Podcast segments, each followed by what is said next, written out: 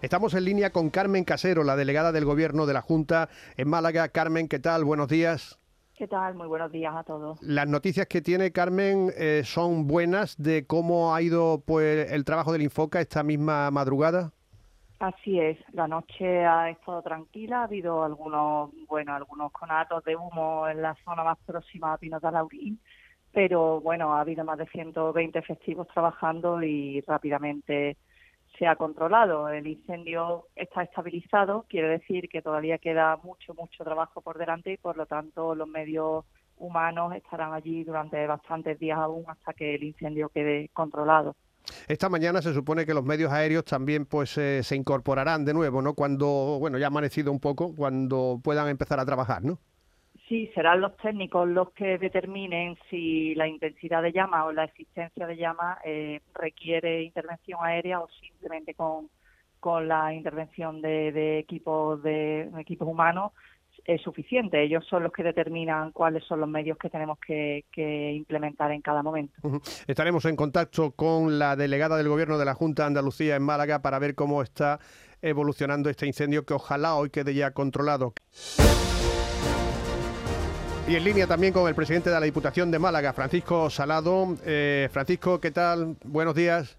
Muy buenos días. Habíamos hablado de vaya dos años que llevamos en la provincia de Málaga, ¿no? Con el año pasado Sierra Bermeja, eh, usted ya era presidente de la Diputación, este año el de ah, Pujerra, eh, también el de Mijas, ¿no? ¿Qué está pasando? Se preguntan muchos andaluces, muchos malagueños.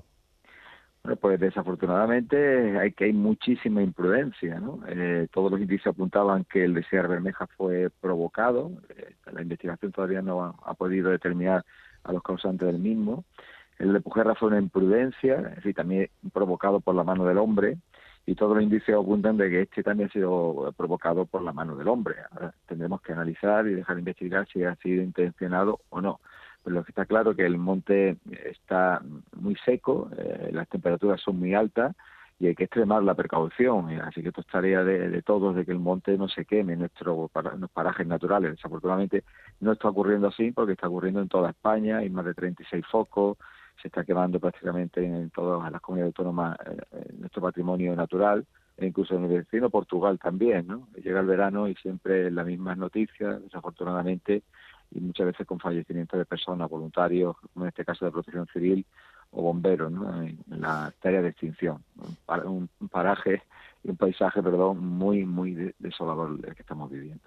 Eh, y, habrá que pensar en nuevas estrategias, porque fíjense, una de las noticias que más nos ha llamado la atención hoy es que en Londres van a llegar a la máxima histórica, a 41 grados, en eh, la Bretaña francesa, que es un lugar muy fresquito, a 41 grados también, que nunca lo habían tenido. Lo del cambio climático es verdad, ¿no? Habrá que pensar en nuevas estrategias, por lo menos para preservar nuestros montes, ¿no? Lo que hablaba usted, ¿no? De las tierras secas, ¿no? Así es, la, tierra seca y con mucho pasto vegetal que podría ir aminorándose con distintos programas y distintas autorizaciones y ver el monte como algo que hay que proteger y proteger no significa que nadie pueda tocar nada. Siempre ha habido una convivencia natural y lógica entre el mundo rural, lo que es la explotación del monte, eh, el agricultor, el ganadero, el que sacaba eh, la madera seca, los árboles secos y podridos que habían caído, eso ayudaba, ¿no? En el caso de haber un incendio, a que no fuera tan virulento la quema de todo el, árbol y todo eh, el manto vegetal que hay en esa zona. Y eso hay que ir recuperándolo, ¿no? Y luego también hay que actuar en que los cortafuegos sean más efectivos, más anchos. He bajado muchas veces por la zona de del País Vasco y, los cortafuegos que hay son inmensos, son eh, que hay menos riesgo que una pavesa pase de un sitio a otro, siempre la hay, ¿no? Pero todas esas actuaciones hay que hacerlas y hay que darle un uso distinto a, nuestro campo. Por eso, fíjese, el presidente de la Junta eh, parece ¿no? que, va a separar el, área de medio ambiente de, la Consejería de Agricultura, que, es bueno, cree usted, que haya un departamento específico, ¿no? Para, para, ante la evidencia, pues, ocuparse de estas cosas. Así es, yo creo que que tener un departamento específico en el área de medio ambiente eh, y, donde se trabaje en esas tareas, ¿no? En coordinación también, evidentemente, con, con los agricultores y ganaderos. Pero yo creo que, el mundo rural siempre, siempre, en el antaño, estaba mucho más protegido, estaba mucho más cuidado, e interactuaba la población rural del interior con ese con ese monte, ¿no? Y siempre nos ha ido mucho mejor, independientemente de que el cambio climático está afectando evidentemente estas altas temperaturas y también la interacción del hombre de una forma artificial cuando va a hacer una, una peros de labranza, cuando va a hacer una quema, cuando va a hacer una trabajo de, en, fin, en el campo, muchas veces no autorizado, que también al final ocurre lo, que ocurre en este momento. Usted alcalde también de Rincón de la Victoria, ¿cómo ha estado la playa este fin de semana? Hasta arriba, ¿no? Oh, hasta arriba. Hoy hemos tenido el fin de semana entre el incendio y luego eh, las miles de personas que ha habido en la Costa del Sol y también con motivo de esa de la Virgen del Carmen. De la Virgen del Carmen, que es muy emotiva. Después de dos años sin celebrarse, pues todo el mundo se ha tirado al mar a ver a la Virgen del Carmen de cómo entraba en sus aguas. ¿no? Yo en el Rincón de la Victoria hemos tenido dos procesiones y estado completamente lleno. ¿Y dónde habéis tenido rayos láser también en la procesión? Así es. Eh, a la salida de la Virgen, de la Virgen del mar, eh, pues hay música y fuegos artificiales y, rayos láser para darle más emotividad. Ha llamado, ha llamado mucho la atención. Pues gracias al presidente de la Diputación de Málaga y alcalde de eh, Rincón de la Victoria, Francisco Salado. Buenos días. Gracias a vosotros, buenos días. En línea también con Toñi Ledesma, la alcaldesa de Alaurín el Grande, el otro Alaurín, el que se encuentra en la parte más occidental, no del Valle del Guadalhorce. Toñi Ledesma, buenos días. Buenos días.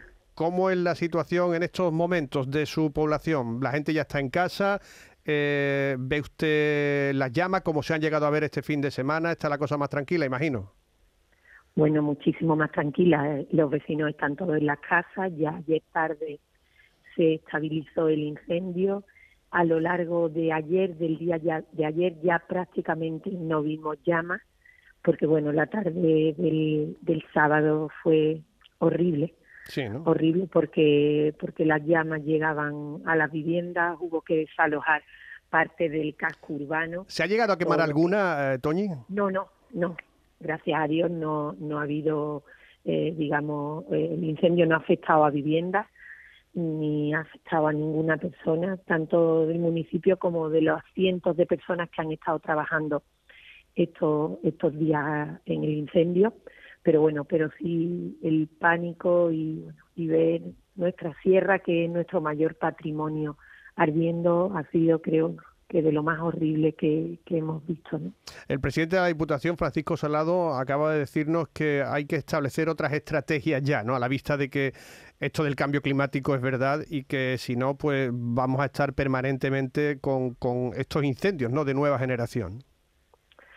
Eh, por supuesto, y además que estamos hablando de un patrimonio que tiene nuestra comunidad autónoma y bueno, casi eh, toda España, ¿no? Este fin de semana hemos visto cómo tantos puntos ardían eh, a lo largo y ancho de toda España y, creo que bueno que habrá que replantearse muchas cosas. Alcaldesa de Alaurín el Grande, Toñi Ledesma, gracias, buenos días y que a ver si este lunes, ¿no? Pues podemos dar por, por lo menos por controlado el incendio. Esperemos que sí, creo que al menos mantenemos la esperanza de que así pueda ser. Un saludo, buenos días. Buenos días, muchas gracias.